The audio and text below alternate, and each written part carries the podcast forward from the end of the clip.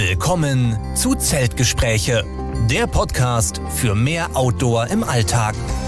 Immer montags mit Sebastian Breuer und Robert Klink. Ja, und damit herzlich willkommen zur 13. Folge unseres Podcasts Zeltgespräche, der Podcast für mehr Outdoor im Alltag. Wie immer mit mir, Robert Klink, und mit Sebastian Breuer. Sebastian, grüß dich. Guten Abend, hi Robert. Guten Abend. Wir haben es äh, geschafft. Wir sind von unserer großen Tour, unserem Mikroabenteuer nach Fendo zurück. Und eigentlich hatten wir vor, wie immer am Sonntag den Podcast zu machen. Heute haben wir leider Dienstag, deswegen schon mal sorry von uns beiden, dass die Folge ein bisschen später rauskommt. Aber wir waren beide Sonntag so fertig und Sebastian, du hattest auch noch ein paar zeitliche Probleme. Ja, genau. Ich wollte halt äh, am Sonntag noch ein bisschen die äh, Family im Ruhrgebiet besuchen.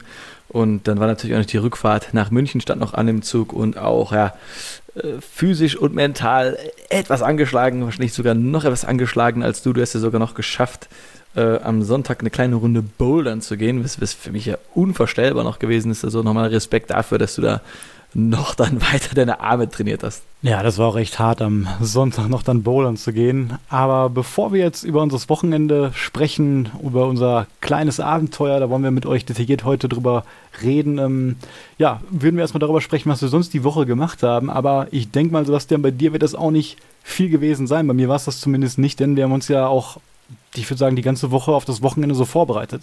Ja, ich habe mich vor allen Dingen auch ja, mental vorbereitet. Für mich war das ja quasi der Auftakt der Hiking-Saison, äh, äh, sag ich mal so. Also ich habe mein verstaubtes Hiking-Gear aus dem Schrank geholt und wir haben auch nochmal äh, eine, eine Gear-Liste gemacht, damit ich auch nichts vergesse. Also ich war da schon auch ein bisschen, bisschen aufgeregt, weil ich schon wusste, dass die, die Kilometerzahlen, die wir vorhaben äh, und natürlich auch die Temperaturen, dass das ja eine Challenge wird, sowieso. Äh, und da war mir natürlich dann auch mal sehr wichtig, wirklich das richtige Equipment dabei zu haben und nichts äh, vergessen zu haben. Also ich habe mich dann da ein bisschen vorbereitet, ein bisschen mehr gedehnt. Ich habe auch so einen, so einen Foam Roller habe ich, hab ich auch dabei. Also da einfach körperlich ein bisschen vorbereitet, ein bisschen geistig vorbereitet und geguckt, dass ich mein Equipment da in Top-Konditionen am Start habe. Ja, war mir genauso. Ich hatte ja auch ähm, bei den letzten größeren Hikes manchmal Probleme mit dem rechten Knie, so eine Art Runners mhm. Und diesmal habe ich mich dann wirklich intensiv nochmal auch wie du sagst, mit so einer Faszienrolle ähm, da ein bisschen gedehnt und auch, auch so durch normale Kniebeugen gedehnt. Und ähm, natürlich, ich habe unsere Leiterpack-Listen ja auch beide so ein bisschen aktualisiert ja. mit dem aktuellen Gear, um dann nochmal zu gucken, was brauchen wir jetzt, was nehmen wir nicht mit. Und da waren auch noch so ein paar Sachen drin, wie zum Beispiel das Mückennetz, was man im Winter glücklicherweise ja zum Glück jetzt nicht braucht, aber Sachen wie mhm. ein Wasserfilter oder so haben wir jetzt auch eingepackt, was wir, fällt mir gerade auf, im Endeffekt jetzt gar nicht gebraucht ja. haben, weil wir haben immer ja, gefasste Quellen gehabt oder haben uns von anderen Leuten was auffüllen lassen.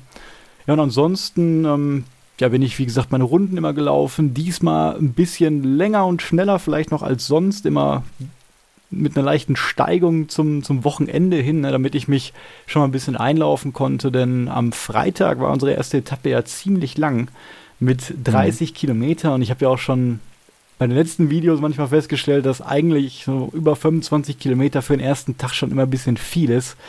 Weil das große Problem ist, dass man dann meistens am nächsten Tag schon Muskelkater hat. Und wenn dann die große Etappe kommt, und das war bei uns auch der Fall mit 40 Kilometer, dann ist das dann nicht so angenehm. Aber ich würde sagen, das ging bei uns jetzt noch mit dem Muskelkater Samstagmorgen. Oder wie hast du dich da gefühlt?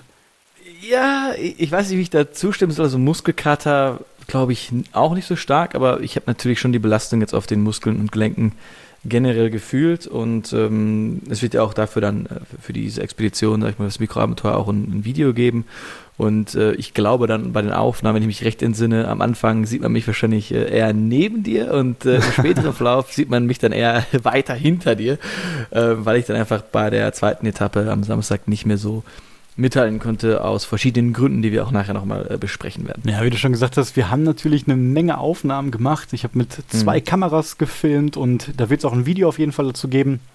Ich fange mit der Schnittarbeit die kommenden Tage an. Das heißt, das Video wird wahrscheinlich ja, Mitte nächster Woche drin sein und dort erwähne ich ja auch unseren Podcast ähm, öfters mal. Das heißt, für alle Leute, die den Podcast jetzt hören, nachdem sie das Video geguckt haben, äh, willkommen und wir hoffen, dass ihr noch ja. ein paar extra Informationen jetzt hier gewinnen könnt, so ein bisschen behind the scenes mäßig. Und um euch nochmal alle abzuholen, die jetzt vielleicht die letzten Folgen auch nicht gehört haben. Also Sebastian und ich haben mal geplant, unsere eine Tracking-Tour zu machen, quasi die Tracking-Saison zu eröffnen. Und wir sind am 3. oder 4. März war das jetzt losgelaufen Und März natürlich eine Jahreszeit, wo es so langsam Richtung Frühling geht. Man sieht die ersten Knospen, die Tage sind wieder ausreichend lang, sodass man nicht dann schon ab mhm. 4 Uhr quasi im Dunkeln sitzt. Und wir haben dann beschlossen, nicht irgendwie weit wegzufahren, sondern direkt von meiner Haustür in Essen 92 Kilometer waren zum Ende bis nach Holland über die Grenze zu Venlo zu laufen. Und da haben wir auch drüber gesprochen. Viele Hörer, die jetzt gar nicht aus dem Ruhrgebiet vielleicht kommen, denen ist jetzt ja. Venlo erstmal kein Begriff. Wenn, wenn wir von Venlo sprechen, dann weiß jeder, alles klar, das ist in Holland. Aber du hattest ja auch schon das Beispiel, dass du mit einem Kumpel aus München geschrieben hattest und der hat Venlo noch falsch geschrieben und wusste gar nicht, ja. wo sich das befindet. Deswegen, ähm, ja, werde ich das auch wahrscheinlich im Video mal im Titel schreiben, dass wir nach Holland gelaufen sind, weil das ist ja, ja. schon ja, das, das, der Sinn dahinter in diesem Abenteuer, dass man mhm. da das konkrete Ziel auf jeden Fall hatte. Ja, ich finde es auch super spannend, dann wirklich das Ziel zu haben, in ein anderes Land zu gehen und auch im Sinne eben der, der Mikroabenteuer, wir haben ja schon oft wieder erwähnt, die gewisse Ungewissheit, die war für mich wahrscheinlich noch sogar ein bisschen größer als für dich, weil du hast ja den Hauptteil der Planung übernommen. Das heißt, äh, ich wusste auch gar nicht genau, ähm, ja, wann wir unbedingt an den, an den Orten zum Schlafen ankommen, wie diese Orte aussehen. Ähm, also für mich war das super, super spannend und hat auch einfach richtig Spaß gemacht. Ich finde, das ist auch immer der Hauptgedanke an der Tracking-Tour. Da haben wir auch schon ganze Folgen drüber gemacht, aber mhm. wie du es immer so schön sagst und auch im Video, diese gewisse Ungewissheit, das sorgt einfach dafür, dass man so sehr in dem Moment ist. Und so ein reines Tracking-Wochenende hatte ich letzte Mal im Dezember, wirklich kurz bevor es richtig Winter wurde, mit Philipp in Schleswig-Holstein, wo wir dieses Straight-Line-Mission quer durchs Land gemacht haben.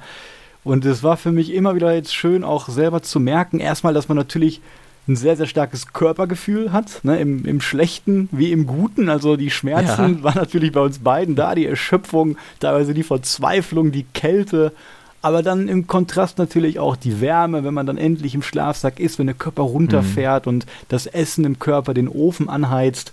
Und was mir wieder total aufgefallen ist, wie lang dieses Wochenende wieder ging. Na, allein, dass du zwei Nächte wieder draußen bist in der Natur und den ganzen Samstag läufst. Wir haben uns teilweise gewundert, wie lang der Tag ging und wir hatten erst 15 Uhr oder so. Das war wirklich unvorstellbar. Also die gefühlte ja. selbe Zeit, wenn man die zu Hause gehabt hätte, dann wäre das Wochenende so rasend schnell vorbeigegangen. Und diese drei Tage, die haben sich für mich ähm, wirklich angefühlt wie ein richtiger, vollwertiger Kurzurlaub.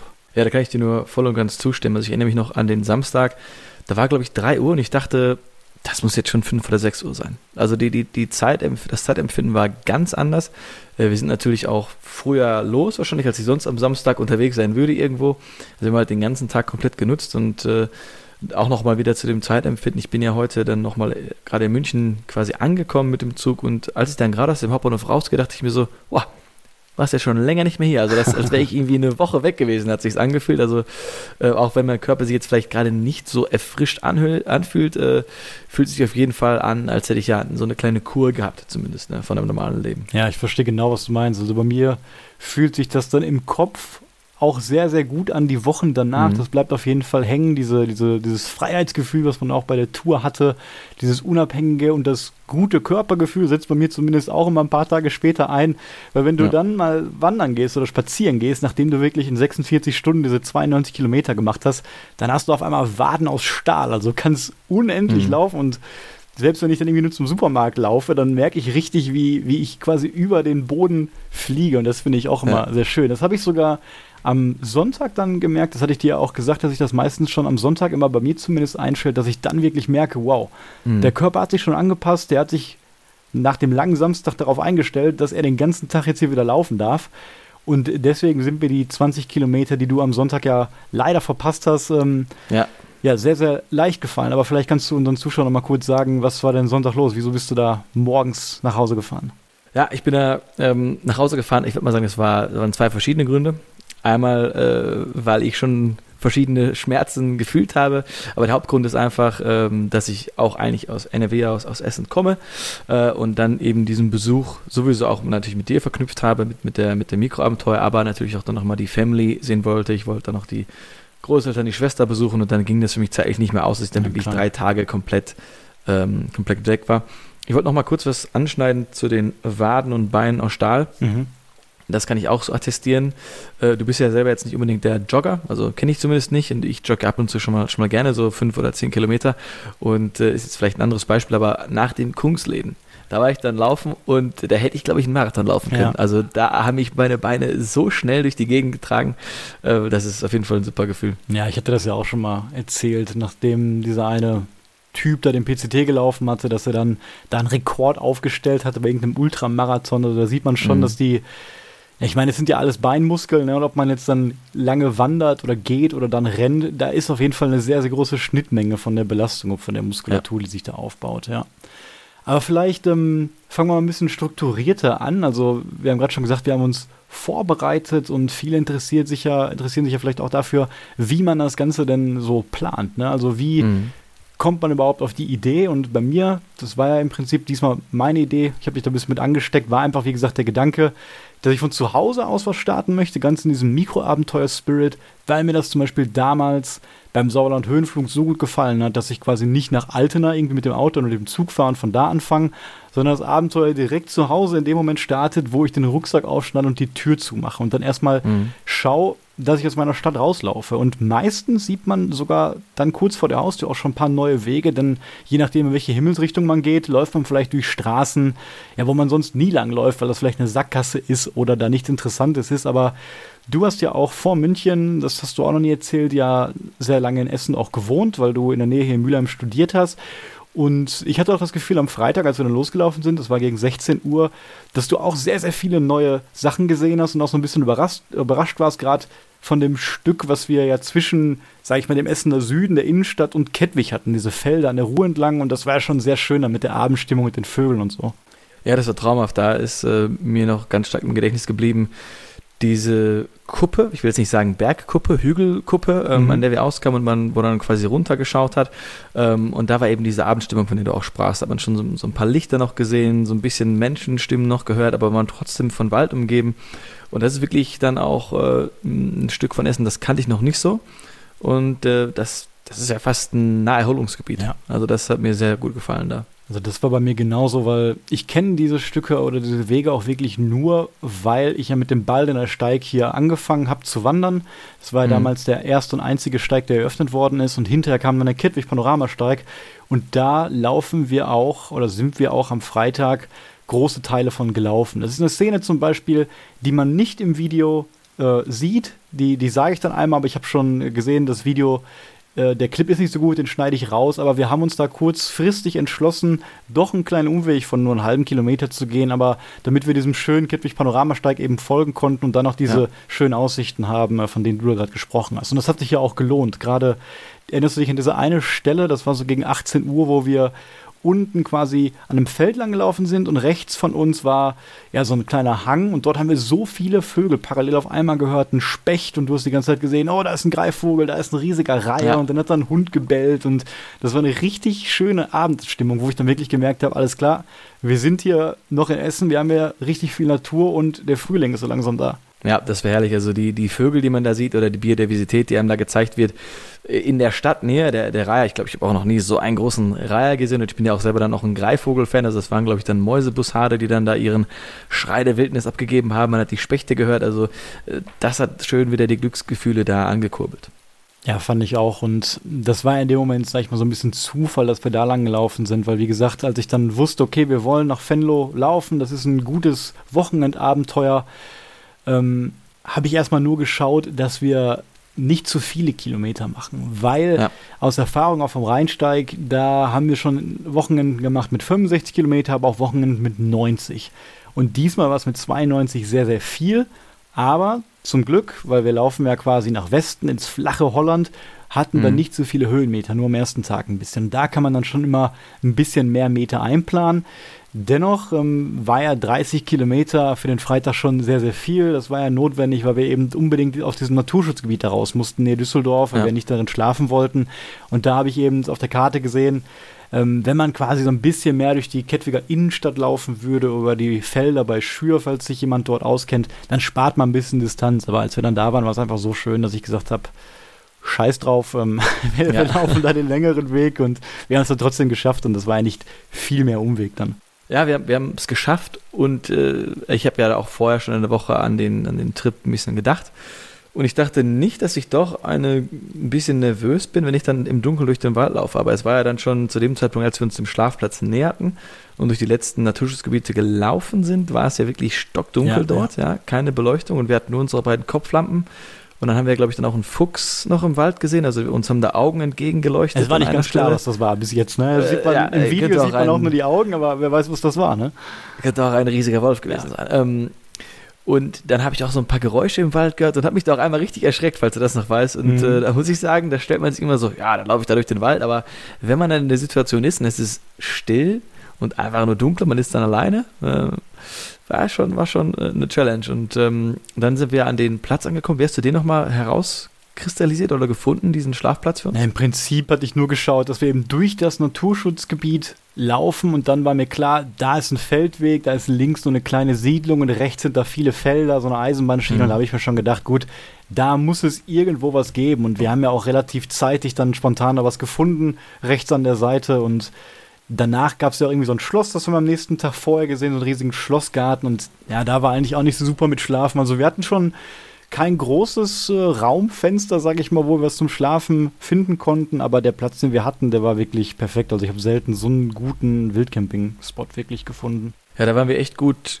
sichtgeschützt. Also wir waren, ich schätze mal, 50, 100 Meter von den Häusern entfernt auf der einen Seite. Wir hatten die Bahngleise daneben und dann war unsere Rückseite von den Büschen und von diesem kleinen Hügel, der von der Brücke dann kam äh, oder von der Erhöhung kam, geschützt. Also man hat sich sehr äh, geborgen gefühlt und äh, das war echt ein, ein, super Spot, um da, um da wild zu campen. Also von im Sinne von, dass man eben nicht entdeckt wird und sich keine Sorgen macht, dass man entdeckt mhm. wird. Auch wir hatten ja schon dann Sorgen, als dann um 10, 11 Uhr nochmal ja. der Traktor da vorbeigefahren ist.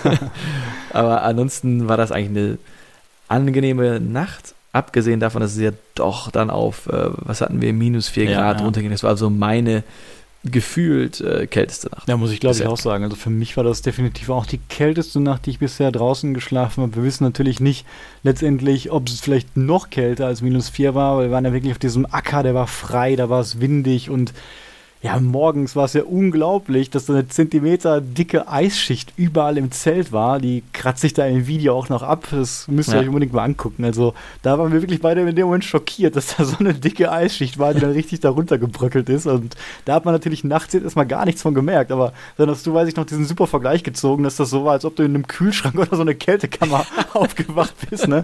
Also das hätte man da wirklich auch als, als Lagerstätte für Nahrungsmittel verwenden können. Und die wären da lange Zeit im Zelt auf jeden Fall kühl geblieben.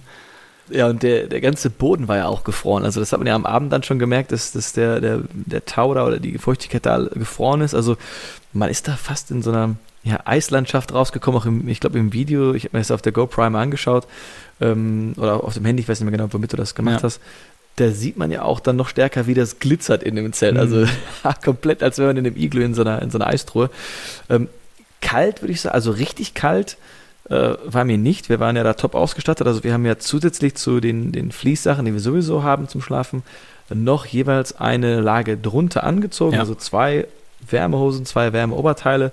Ähm, und dann hatten wir eigentlich die, natürlich unsere äh, Thermarest und die, ähm, also das ist ja dein ähm, Kilt und ich eben mein äh, Rubens Eis voll Schlafsack. Die sollten ja eigentlich bis, ich glaube, bis minus 4 sowieso halten, ja, aber die ja. haben wir jetzt auch schon eine Weile. Das heißt, die verlieren ja irgendwo auch mal 0,51 Grad an Leistung. Deswegen hast du nochmal äh, die Business Decision getroffen, dass wir dann auch noch wieder das von dir schon patentierte, erprobte Layering austesten. Und wir haben also dann noch einen, ja, einen zweiten leichteren Schlafsack noch da reingestülpt. Ach genau, wir hatten auch noch zwei Socken an. Das auch noch. Yep. Und ich hatte noch eine Mütze auf. Das auch noch dazu. Also da waren wir eigentlich gut ausgestattet. Ich glaube, der kälteste Moment war dann so um 5 Uhr. Da wurden wir auch, glaube ich, beide dann mhm. äh, simultan wach, äh, einfach weil es dann doch kalt war, aber nicht, ich habe nicht gefroren, sondern einfach im Gesicht war es einfach sehr kalt und hat einfach diesen Unterschied dann doch gemerkt, als die Temperatur dann da gesunken ist. Ja, man schläft da schon sehr unruhig auf jeden Fall. Man hat immer mhm. nachts so unterbewusst Situationen, wo man sich vielleicht gedreht hat so ein bisschen und dann war da so eine kleine Lücke vielleicht im Halsbereich, dann muss man die wieder zuziehen und gerade so um, um fünf, wie du gesagt hast, wurde ich auch wach und habe gemerkt, oh ja, ja, jetzt ist aber ziemlich kalt hier und dann nochmal alles ja. zusammengezogen, richtig den Kilt am Rücken nochmal zugemacht und ich habe bei meinem Astukas Kilt ja auch so eine Kapuze, die vorne dran ist, also nicht wie bei einem Schlafsack hinten. Das heißt, ich lege mir mhm. die quasi über mein Gesicht und dann reflektiert die Hitze quasi nochmal sehr, sehr gut. Ähm, das hat sehr, sehr gut geklappt. Und ja, du hast gesagt, zwei Paar Socken und zwei Schlafsäcke quasi und trotzdem Ja. hatte ich kalte Füße für die erste Stunde, Mhm. ähm, bis dann wirklich ja das gute alte Track and Eat mit den Röstzwiebeln gezündet hat und äh, der innere Ofen da wirklich anging und dann war es Ja. eigentlich auch warm und ja, in der zweiten Nacht, ähm, da habe ich ja noch den Poncho quasi als ja leichte Barriere quasi um die Füße rum gemacht und das hat, glaube ich, zumindest erstaunlich viel gebracht. Ich hatte da überhaupt keine kalten Füße mehr, aber es war ja auch Mhm. drei, vier Grad auf jeden Fall zu derselben Zeit wärmer. Ja, und ich würde auch sagen, das mit den zwei Schlafsäcken hat sich gelohnt, dass ich das mal ähm, vor ein paar Wochen da in meinem Van getestet Mhm. hatte in der Ja. Winternacht. Ähm, zumindest wussten wir beide, dass das dann von dem Platz her relativ gut passt. Ich denke mal, das wurde auch ein bisschen quasi eingedrückt. Auch bei dir, der Eisfall ist ja auch ein Mumienschlafsack. Im Fußraum war das vielleicht ein bisschen kompakt, sodass die Isolationswirkung von den beiden vielleicht nicht vollgegriffen hat. Aber du hast ja gesagt, es hat immer noch ähm, komplett gereicht auf jeden Fall. Ja, das hat, das hat gereicht. Ich denke mal, oder ich schätze, dass es auch ohne den anderen Schlafsack gereicht hätte, aber es wäre nicht so komfortabel gewesen. Oder ich habe mich auf jeden Fall noch nicht so sicher gefühlt. Und ich glaube einfach dieses Gefühl, dass du weißt, okay, du gehst jetzt hier raus und du packst das auf jeden Fall. Also von, Mhm. von, den, von den Daten her packst du das auf jeden Fall. Da habe ich auch je- selber dann einfach weniger Sorge dabei gehabt bei dem ganzen Trip. Ja, das war auch der Grund, warum ich dann wirklich ja zwei Tage vorher dich nochmal angerufen habe und gesagt habe, Ja. äh, Sebastian, wir nehmen jetzt noch unseren Niley-Schlafsack mit dem Sommerschlafsack mit Komforttemperatur Mhm. von, von 5 bis 10 Grad. Ähm, du hast den ja noch von Philipp dann spontan ausgeliehen. Das Ja. war der, den wir damals im Sauerland Höhenflug benutzt haben als Sommerschlafsack. Der wiegt knapp unter ein Kilo. Und ähm, das ist einfach genau wie du sagst. Man ist ja dann schon sehr strapaziert. Erste Trekkingtour im Winter, 30 Kilometer. Es ist stockdunkel, es ist super kalt. Du mu musst quasi wild campen und dann willst du auch zumindest die Gewissheit haben, wenn ich jetzt schon ja alles schaffe und einen Platz finde, Ja. dann will ich jetzt aber auch vernünftig schlafen und nicht frieren. Ne? Ja. Und das war auf jeden Fall dieser Kilo wert, den wir da extra mitgenommen haben. Also ich glaube, hätten wir den nicht mitgehabt, dann äh, wären beide Nächte deutlich unentspannter gewesen, vor allem die erste. Deutlich unentspannter. Wir haben Glück, dass in der zweiten Nacht es auch ein bisschen wärmer war und wir waren ja dann auch auf dem äh, Campingplatz, da können wir gleich noch was zu Ja. sagen. Ähm, und ja, und dann sind wir dann in der Früh losgestiefelt, ohne Frühstück und haben dann, glaube ich, erstmal sechs, Ja, sechs Kilometer. sieben Kilo, sechs Kilometer gemacht und haben uns dann an einer Bank niedergelassen und da auch nochmal diese einfach dieser Komfortgedanke, dass äh, normalerweise nimmt man ja einfach so eine, so eine Parkbank, nimmt man jetzt nicht so wahr als Mhm. Himmelsgeschenk. Und äh, als wir dann nach sechs Kilometern immer noch morgendlicher Kälte dann diese Bank hatten. Und das ist dann quasi so eine Art, ja, Tempel draußen. Ich habe mich da so gefreut, auf diese Bank zu sitzen, Mhm. mich da hinzusetzen, dann meine Sachen auszupacken. Wir haben ja dann unseren Plenty Shake gemacht, unseren Kaffee gemacht. Das, äh, da weiß man diese Bank auch nochmal richtig schön äh, zu schätzen. Also das war ja sowieso mit eins der Highlights, wenn du dann morgens aufwachst, du hast diese Nacht überstanden, du machst die ersten Schritte. Übrigens machen wir sehr langsame und eingefrorene Schritte, das sieht man im Ja. Video, also wir laufen wirklich langsam. Ich habe das ja auch mit meiner Garmin Instinct alles aufgezeichnet und ich sehe da auch, dass wir halt so langsam gelaufen sind, weil wir einfach total eingefroren waren. Aber dieser Sonnenaufgang, da haben wir auch beide gesagt, wann haben wir zum letzten Mal wirklich einen Sonnenaufgang von 0% bis 100% gesehen? Das ist Monate her, also wenn nicht ein Jahr oder so. Ich kann mich selber Mhm. nicht dran erinnern. Ich glaube, irgendwo auf dem Rheinsteig letztes Jahr. Aber das war wunderschön, vor allem wie du dann merkst, dass es langsam wärmer wird. Und dann haben wir diese Bank da entdeckt nach sechs Kilometern. Und von der Ferne sah es ja wirklich so aus, wow, die steht jetzt komplett in der Sonne. Und dann kamen wir da an und dann war da ein Straßenschild und das hat uns genau diese Sonne verwehrt da auf der Bank. Aber Ja. es war ja trotzdem super entspannt. Wir saßen da eine Stunde, wir haben da in Ruhe gekocht. Ich habe noch deinen Gaskocher als kleinen Handwärmer ähm, benutzt und du ja später Mhm. auch nur ein bisschen zu sehr, wie du mir gerade erzählt hast, ne? Ja, ich habe mir, glaube ich, eine kleine Verbrennung an der Hand zugezogen. Meine Hände waren halt komplett kalt. Und dann habe ich die vielleicht etwas nah an die äh, lodernde Flamme gehalten. Und der, der Sonnenuntergang war, äh, Sonnenuntergang, Sonnenaufgang war spektakulär. Der war in unserem Rücken. Und dann hat- wurde es eben im Rücken dann so schön beim Laufen von der Sonne gewärmt. Und es ist natürlich auch so früh morgens, dann war auch kein anderer Mensch unterwegs. Also wir haben dann genau gesehen, wie die, ja, quasi wie die Welt so ein bisschen erwacht ist. Die Natur kam raus, die Vögel kamen raus und die Sonne war da. Und dann haben wir da, glaube ich, ja direkt am, am Rhein war das dort, ähm, Ja. haben wir dann schön unser ausführliches Frühstück gehalten. Ich glaube, die ersten Menschen haben wir wirklich dann erst so nach der halben Stunde gesehen, wo wir da saßen. Dann kamen da die ersten Jogger, Ja. die ersten Fahrradfahrer. Ich weiß noch, zwei Frauen mit den Hunden kamen da an und fanden das so gemütlich, wie wir da saßen, haben gefragt, ob wir auch einen Kaffee für die hätten. Und Ja. das mag ich immer total. Ne? Also wenn die Leute wirklich sehen, wow, die haben jetzt hier vielleicht draußen geschlafen, machen ein leckeres Frühstück, sind so ein bisschen neidisch auch und interessiert ja auch teilweise. Ja. Wir waren ja auch ja, kurz danach sind wir über den Rhein gelaufen und dann dieses elendige Stück an der Hauptstraße lang, das sieht man auch nicht im Video, das war nicht so schön. Aber dann die Stadtparks bei Krefeld, dort, ja, um 12 Uhr hat die Sonne ja richtig geschienen und dann haben wir sofort unsere Schlafklamotten ausgezogen, die kurze Hose an. Und ja. wie viele Kommentare wir dann den ganzen Tag ja noch über unsere kurzen Hosen bekommen haben. Das war ja also bestimmt zehn verschiedene Leute haben da irgendwas zu gesagt. Manchmal lustige Sprüche, ja. manchmal wirklich verwunderte äh, Kommentare. Das finde ich immer ganz nett. Ja, und als wir da auf dieser Parkbank saßen, da hat dann auch meine Uhr den Geist aufgegeben. Also ich habe mir auch eine ja, Sport-Outdoor-Activity-Uhr äh, zugelegt. Und ich dachte zumindest, dass man dann einen kompletten Tag dann damit aufzeichnen kann, komplett. Ja? Äh, und ich glaube, das hat sie auch so gerade eben geschafft, aber dann konnte ich sie irgendwie nicht mehr laden. Also vielleicht hat sie dann auch durch die Kälte dann so einen, so einen Schock bekommen. Deswegen war ich da jetzt ein bisschen unzufrieden damit, dass ich dann den zweiten Tag dann gar nicht mehr aufnehmen konnte und dann und wir uns dann komplett auf deine Uhr dann eben da lehnen und verlassen mussten. Aber deine hat ja dann wohl ganz gut funktioniert über den ganzen Trip hinweg. Ne? Ja, auf jeden Fall. Das hat mich auch gewundert bei deiner Uhr, weil du hast ja eine sehr gute Autouhr eigentlich, eine, eine Sunto und die ist ja auch quasi extra dafür gemacht. Ich glaube, der Unterschied zu deiner und meiner Garmin Instinct ist einfach, dass ja, du ein Farbdisplay hast, deine noch so ganz normale Smartwatch-Features hat und so ein bisschen intelligenter ja. ist. Und meine ist ja wirklich, die hat extra ein schwarz-weißes Display wegen der besseren Akkulaufzeit, der besseren Sichtbarkeit auch bei Sonnenlicht. Ich habe ja auch das Solarpanel, was wahrscheinlich auch ein bisschen mitgeholfen hat, dass sich das aufgeladen ja. hat und ich konnte da wirklich die drei Tage voll mit aufzeichnen. Das war auch jetzt das erste Mal, dass ich so eine lange Strecke mit der Garmin Instinct navigiert habe.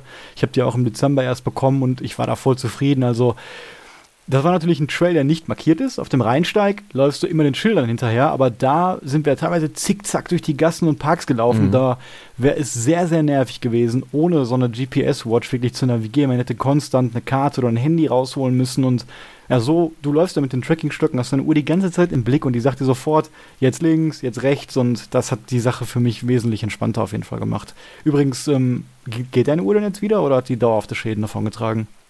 Die konnte ich wieder aufladen an einer, an einer normalen Steckdose.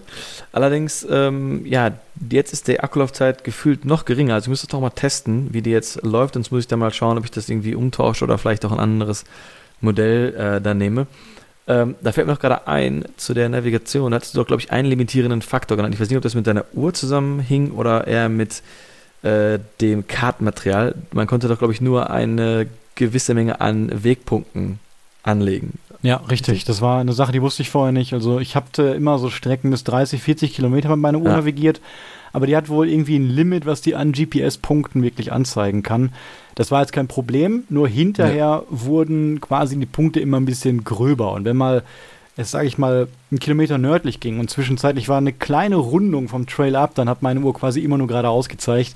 Das heißt, wenn wir zum Beispiel den Westweg in drei Monaten laufen, dann werde mhm. ich die einzelnen Tagesetappen einzeln als GPX-Trail speichern. Und ja. ich muss auch sagen, das ist auch dann angenehmer, weil du dann immer quasi kleinere Tagesziele hast und siehst dann jetzt noch sieben Kilometer, jetzt noch sechs. Ja. Und was ich gesehen habe, konstant war dann immer, okay, noch 55 Kilometer bis Venlo. Und das war dann manchmal ein bisschen ernüchternd, wenn man schon so fertig ja. war am letzten Tag und man hat noch nicht mal die Hälfte geschafft. Aber ja. dafür war es umso schöner, wenn das dann äh, komplett abläuft. Ja, und dann sind wir von der Bank dann auch zügig weitergelaufen, dann auch ein bisschen schneller als am Anfang, nicht mehr so eingerostet, nicht mehr so eingefroren. Äh, und dann hast du ja den Weg quasi durch die Vororte von Krefeld so ein bisschen gelegt, ähm, die ja auch echt schön waren, also auch sehr viele Grünanlagen. Wir sind dann auch zwischen so, ja, manchmal so, so einem Park und so einem Schrebergarten gelaufen. Man hat wieder unser geliebtes Vogelgezwitscher äh, sehr, ja. sehr gut gehört. Also da, da kamen wir gut voran. Da war auch die Sonne äh, relativ stark. Äh, da hatten wir vielleicht dann auch mal überlegen sollen, ähm, ob man nicht doch Sonnencreme hätte mitnehmen sollen.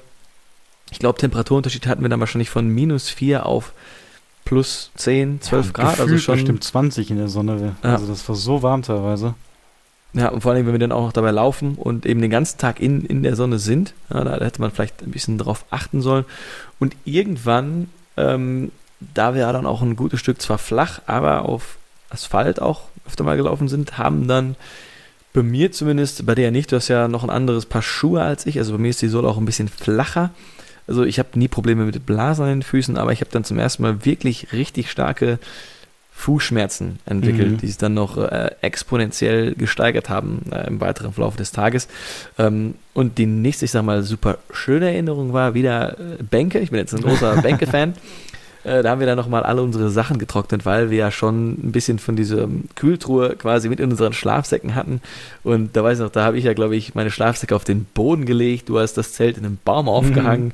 Das sah wahrscheinlich aus wie ein Obdachlosenlager, aber wir haben eine sehr schöne Zeit dort gehabt. Ja, das sah mir wirklich aus wie die größten Hiker, Trash, Ultralight-Wanderer. Ja. Also alles ausgehangen und äh, alles lag verstreut auf dem Boden. Und da waren in der Nähe auch so ein paar schickere, teurere Häuser. Und ich weiß noch, dass einmal so ein ja. dicker Mercedes da rausgefahren kam und der hat uns dann angeguckt, kurz einen Rückwärtsgang eingelegt, nochmal, was machen die hier vor meiner Haus? Die sind natürlich Obdachlose, muss ich hier die Polizei rufen oder so.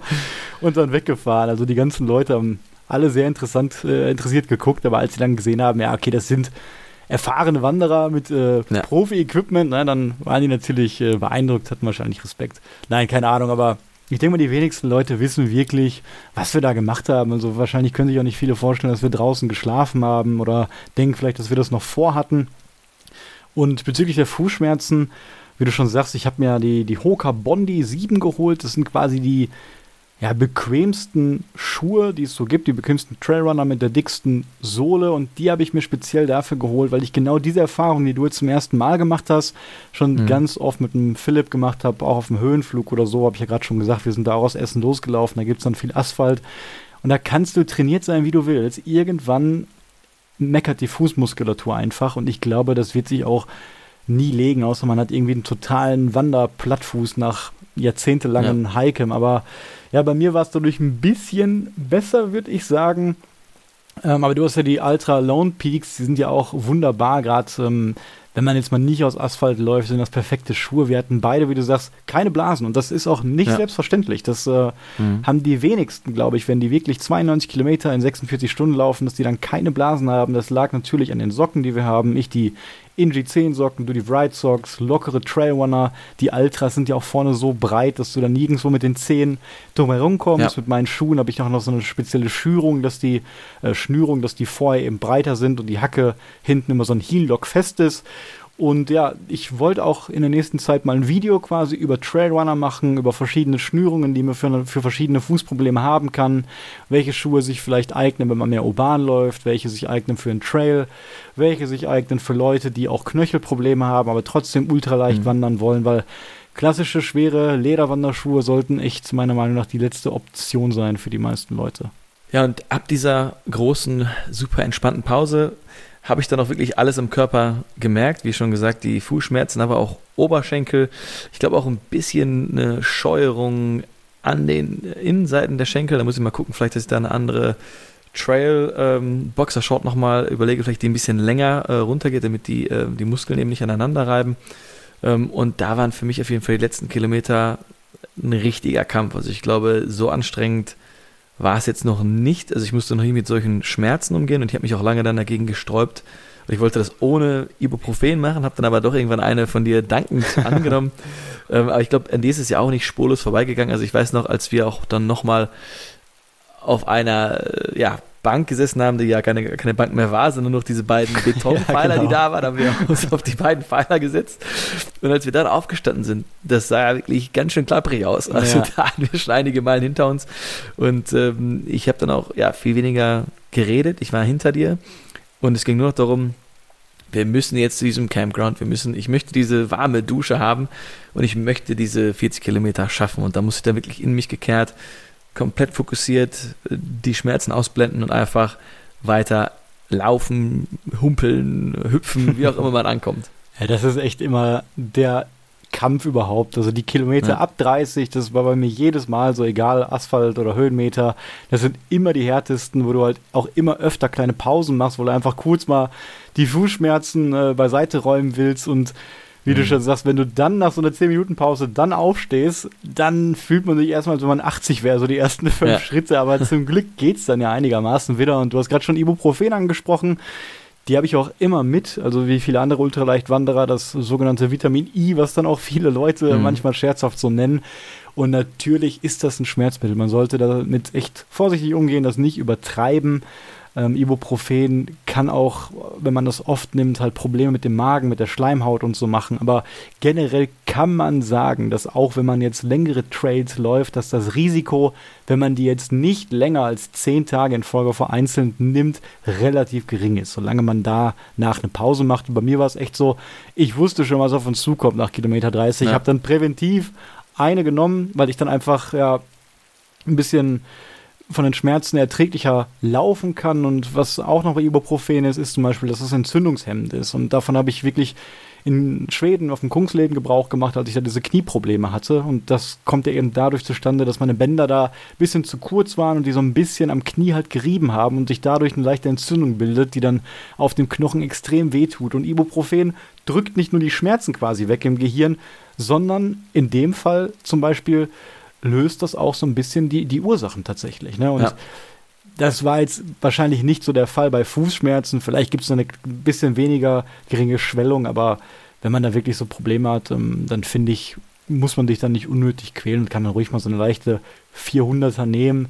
Ähm, ja, wie gesagt, wenn man das in hohen Dosierungen machen würde und seine Fußschmerzen komplett ignorieren würde, also wenn wir jetzt dann 100 Kilometer noch gelaufen wären, dann könnte das natürlich auch dazu folgen, dass man dann wirklich Wochen oder Monate Probleme mit seinen Füßen bekommt und da wirklich mhm. äh, ernsthafte Schäden nimmt. Aber das war nicht der Fall bei uns.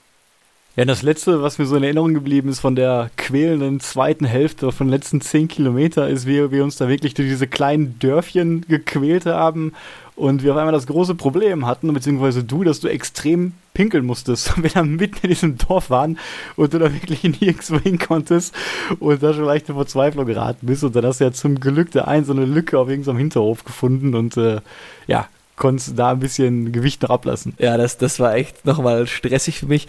Also ich glaube, mein Körper ist einfach diese Ernährung nicht gewöhnt mit den vielen ähm, Nährstoffen. Also ich habe ja Plenty Shake, Plenty Riegel, da sind ja ganz viele Nährstoffe drin. Und man sagt ja immer, wenn man zu viele Nährstoffe irgendwie hat, dann werden die eben, ja, durch den Urin, salopp gesagt, ausgeschieden. Mhm. Und das das kam Schlag auf Fall. Ich musste auf einmal ganz, ganz dringend und habe ich dich ja noch gefragt, Robert, wie lange ist dieses blöde Dorf noch? Und du, ja, das ist noch ein Stück. Und ich sag dann so, ja, das schaffe ich einfach nicht mehr. Und dann habe ich einfach meinen Rucksack hingeschmissen und habe gesagt, lauf einfach weiter.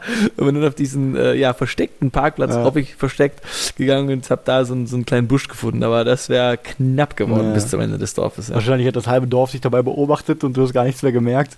Aber ich dachte nur, wir sind den ganzen Tag durch Wälder und Naturschutzgebiete gelaufen und dann da der einzige Teil am Ende, wo da mal Dörfer kam und da musstest du so dringend pinkeln. Also war schon schlechtes Timing, aber hat ja gepasst. Und ja, wie du schon sagst, dann haben wir uns dann ins Ziel gehumpelt und am Ende mhm. ging es ja auch ein bisschen schneller als gedacht. Also auf einmal war es ja überraschend, dass wir dann diese Lokalität, die wir da noch nie vorher gesehen haben, wirklich aus der Ferne erspäht haben. Da haben wir erstmal gemerkt, wow, das ist ja echt quasi ein großer Campingplatz an einem schönen See ja. mit einem schönen Roadhouse, was natürlich auch eine große Versuchung war, da einmal anzuhalten und es den Magen mhm. vollzuschlagen. Aber eigentlich wollten wir wahrscheinlich nur das Zelt aufbauen und erstmal sitzen und liegen. Und äh, das hat ja wunderbar geklappt. Also das, dieser nette Betreiber da von diesem Platz, der hat uns ja dann dieses Tor da geöffnet und wir waren ja quasi wie eine gated Community dort, dort eingeschlossen ja. und ähm, das war, war schon eine tolle Erfahrung. Ja, da waren auch sehr viele ich will es jetzt nicht Tiny Häuser nennen, aber so festgestellte Wohnhäuser, Wohnwagen, also ja. wahrscheinlich sehr viele Dauercamper auch da.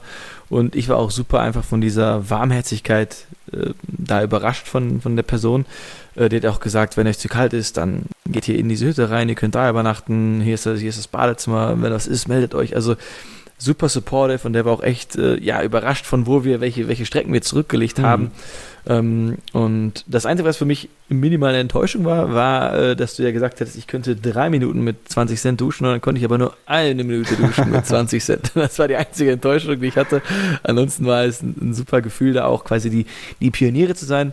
Wir waren die Ersten, die jetzt da gecampt haben zu dieser Jahreszeit. Ja, wir haben die Camping-Saison da komplett eröffnet und ähm, war auch echt gut gelegen. Und da auch so nicht viel los war, hatten wir quasi diese ganze Zeltfläche auch für uns, konnten unser Zelt perfekt positionieren. Haben dann in dieser Holzhütte, die da ja noch äh, neben dem Zelt war, quasi ja. dann schön gekocht und hatten einfach einen super tollen Abend. Das war unglaublich viel wert, dass wir diese, dieses kleine Vereinsheim, diese Partyhütte war das letztendlich, das war eine selbstgebaute mhm. Holzhütte mit einer Bar drin, dass wir die nutzen konnten, weil wir haben nämlich einen kleinen Fehler gemacht. Wir waren ja duschen und hatten dann beide nicht so wirklich unsere, unsere Handtücher, unseren Buff so bei. Und ja. äh, wir kamen dann eben nass da raus und dann ja, wie trocknen wir uns jetzt ab? Und normal mache ich das ja so rudimentär mit dem Fließbuff.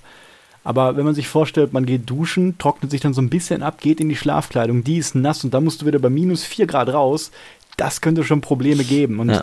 ja. wir haben uns dann so ein bisschen vielleicht zu viel an diesem Papiertuchspender dort bedient und haben das so ein bisschen ja. als rudimentäres Handtuch benutzt. Aber dann konnten wir in diese Hütte gehen und allein wie viel Wert das hatte, dass wir da zwei Stunden sitzen konnten, dass wir da unseren Gaskocher anmachen konnten, dass wir da quasi windgeschützt und so ein bisschen kältegeschützt zumindest, äh, dabei sechs Grad so drin sitzen konnten und uns mhm. da in Ruhe ja, den Magen vollschlagen konnten, weil sonst hätten wir eigentlich schon um 8 Uhr, wir waren ja ein bisschen früher da als am ersten Abend, direkt ins Zelt gemusst und dann aus dem Schlafsack heraus wieder kochen müssen und so hatten wir da wirklich einen entspannten Abend, konnten uns mal nett unterhalten und das war so, so leicht Zeltgespräche-Feeling auch da. Also eigentlich hätten wir ja. da an der Stelle auch schon den Podcast aufnehmen können. Ja, ja, das, das war echt ein, ein, schönes Feeling. Wir haben da uns Sachen gekocht, die letzten Vorräte habe ich äh, aufgefuttert. Ich hatte auch ein paar Keks über, das war einfach ein gelungener Abend und dann sind wir dann auch irgendwann ins, ins Zelt, auch wieder mit den doppelten Schlafsäcken. Äh, auf meiner Seite war es noch ein bisschen feucht, weil die hatten ja vergessen zu erwähnen, ähm, bei der letzten größeren Pause hast du ja quasi einen richtigen Schneeklotz Ach, aus ja. dem Zelt noch äh, rausgeholt und das hatte ich auf meiner Seite noch ein bisschen da. Ähm, und man muss doch vielleicht noch dazu sagen, wir nehmen ja auch immer dann noch unseren Rucksack und die, die Rückwand von dem Rucksack, also dieses, dieses Sitzkissen in meinem Fall, um quasi die Liegefläche noch ein bisschen zu, äh, zu verlängern, damit wir da auch dann gut diese Isolation da haben. Und die zweite Nacht, da habe ich natürlich wunderbar geschlafen. Wir haben auch dann ein bisschen länger ausgeschlafen ja. dort. Also wir lagen, glaube ich, dann im Endeffekt echt zehn Stunden, neun Stunden jo. lagen wir im Zelt. Ja. Und da erinnere ich mich noch sehr natürlich an den Morgen, weil da konnten wir uns ein bisschen Zeit lassen. Man ist aufgewacht, hat noch ein bisschen geschlummert, wir haben schon ein bisschen gequatscht zusammen. Und dann ist da dieses Vogelkonzert. Ich, wir erwähnen das immer wieder, das Vogelgezwitscher. Ja, traumhaftes Vogelgezwitscher, aber es ist einfach, da sind wir ein Fan von, äh, wenn dann so ein bisschen, man, man sieht, dass das Licht kommt hoch und dann erwachen einfach alle Vögel.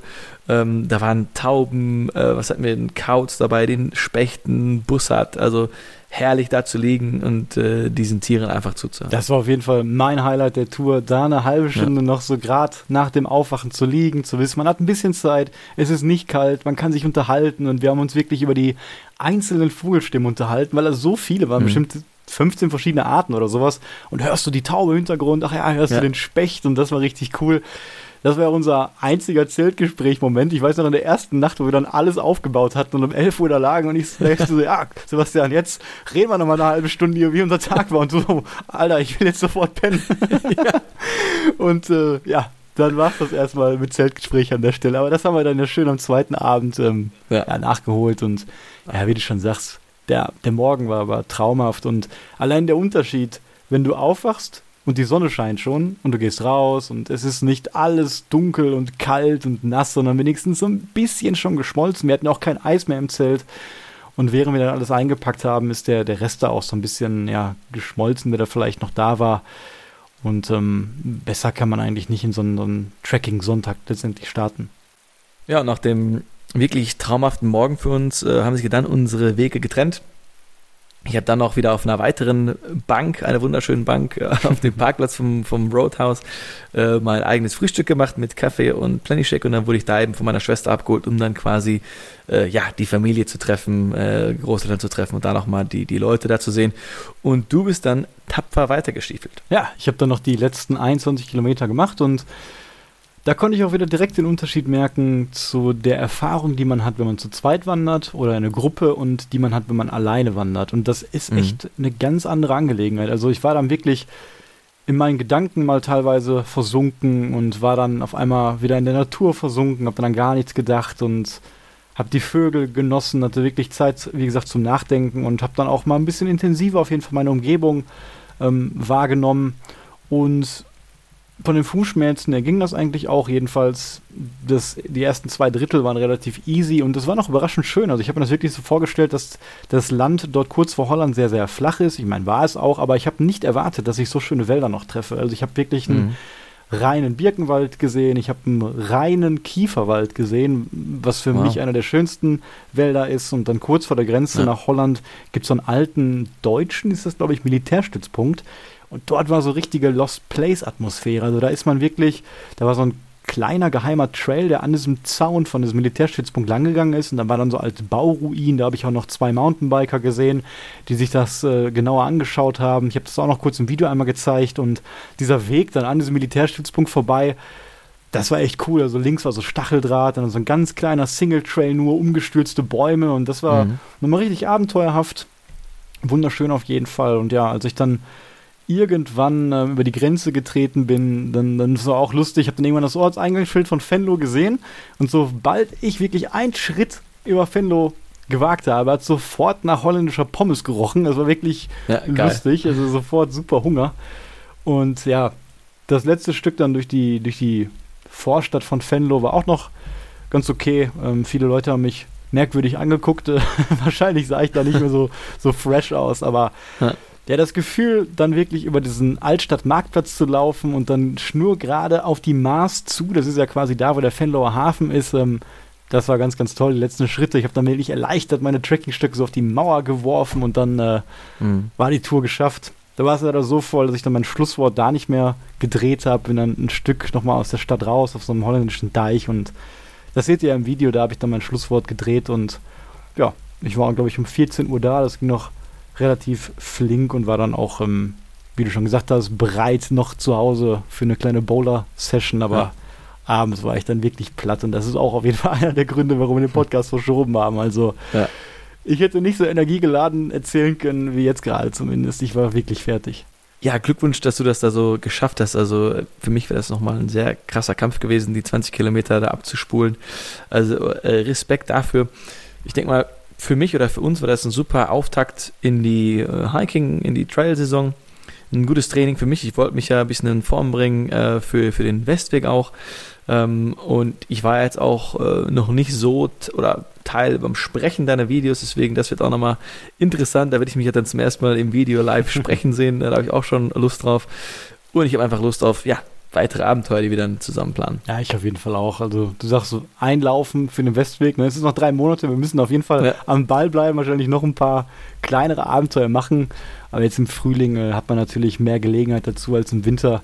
Mhm. Und ich freue mich auch unglaublich auf das Video. Im Gegensatz zu dir habe ich auch schon viele Aufnahmen angeguckt. Aber ja, ich, ich fange jetzt an bald mit der Schnittarbeit und das Video wird nächste Woche erscheinen. Ich hoffe, ihr schaut euch alle an. Ich glaube, das wird richtig gut, richtig spannend. Wir haben richtig coole Aufnahmen gemacht. Ähm, ja. Ja, und ich würde sagen, damit haben wir ausreichend über unseren Trip geredet und wie gesagt, ihr könnt euch den nochmal in Ruhe anschauen. Und ja, Sebastian, ich würde sagen, damit verabschieden wir uns und ich wünsche dir eine schöne Woche. Wünsche dir auch. Auf Wiederhören. Ciao, ciao. Ciao.